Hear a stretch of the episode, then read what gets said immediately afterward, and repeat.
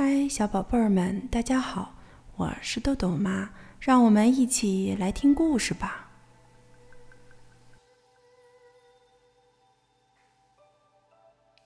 今天我们要讲的故事是由美国的里欧里奥尼为我们编写的，阿甲翻译，海南出版公司出版。故事的名字叫做《世界上最大的房子》。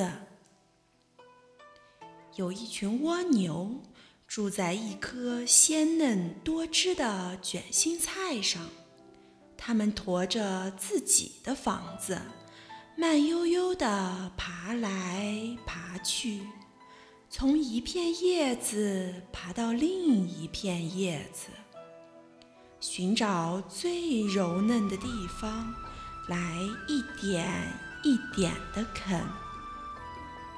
有一天。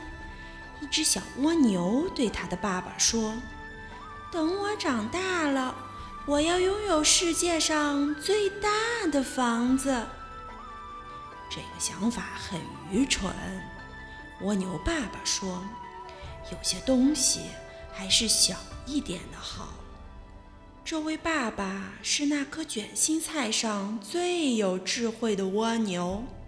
他为小蜗牛讲了这样一个故事：从前有一只小蜗牛，就像你一样。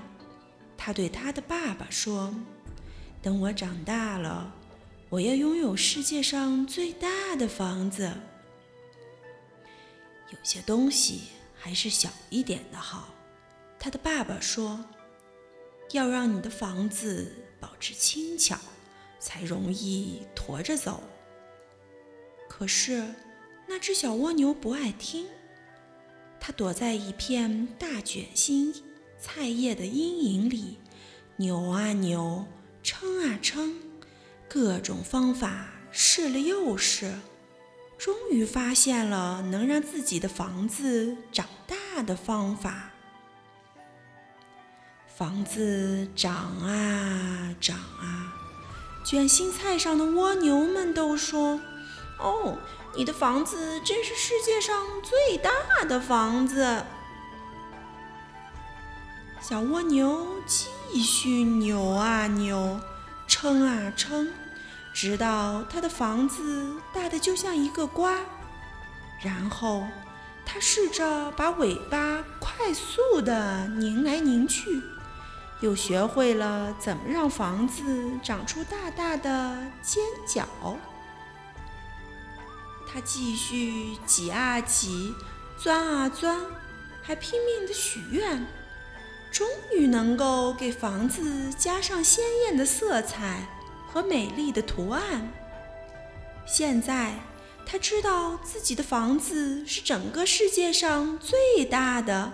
而且是最美丽的房子了，他很自豪，也很快乐。一群蝴蝶从他的房子上面飞过，快看！一只蝴蝶说：“一座大教堂。”哦，不对，另一只蝴蝶说：“那是马戏团。”他们绝对想不到，眼前所看到的会是一个蜗牛的房子。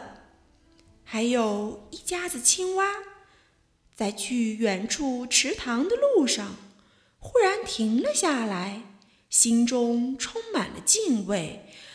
哦，我的天哪！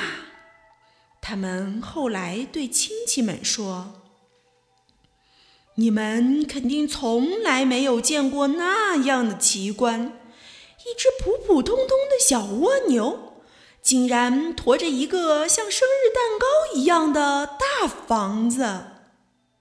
有一天，当蜗牛们吃光了那颗卷心菜上所有的叶子，只剩下几根疙疙瘩瘩的菜梗时，它们就要搬到另一颗卷心菜上去了。可是，天哪！那只小蜗牛根本没法挪动。他的房子实在是太重了，他只好留了下来，但没有东西可吃。慢慢的，他变得越来越弱，越来越小，那房子只剩下了空壳，而那空壳子也一点一点的碎了、垮了，直到最后什么也没有剩下。故事讲完了，小蜗牛差一点就要哭了。可是这时候，他想起了自己的房子。我会让它一直小小的，他想。等我长大了，我想去哪儿就去哪儿。于是有一天，他轻轻松松、高高兴兴地上路去看世界了。有些叶子在微风中轻轻摇摆，有些叶子沉沉地垂向地面。在黑土裂开的地方，水晶在晨曦中闪闪发光。那边有几个红底圆点的蘑菇，还有些像塔一样高高耸立的花茎，顶上的小花仿佛正在向人招手。一颗松果躺在蕨草那像花边一样漂亮的阴影里。一堆鹅卵石躺在沙床上，光滑圆润，就像斑鸠蛋。岩石披着苔藓，树木裹着树皮，柔嫩的花蕾蘸着晨露，芳香清凉。小蜗牛非常快乐。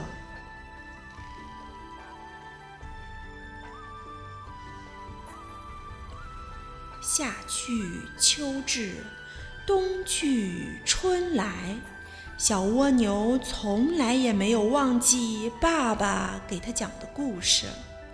当有人问他：“你的房子怎么会这么小呢？”他就会说起这个故事：世界上最大的房子。好了。今天的故事就讲到这儿吧，小朋友们别忘了让爸爸妈妈关注我们哦！一本一景一世界，拜拜。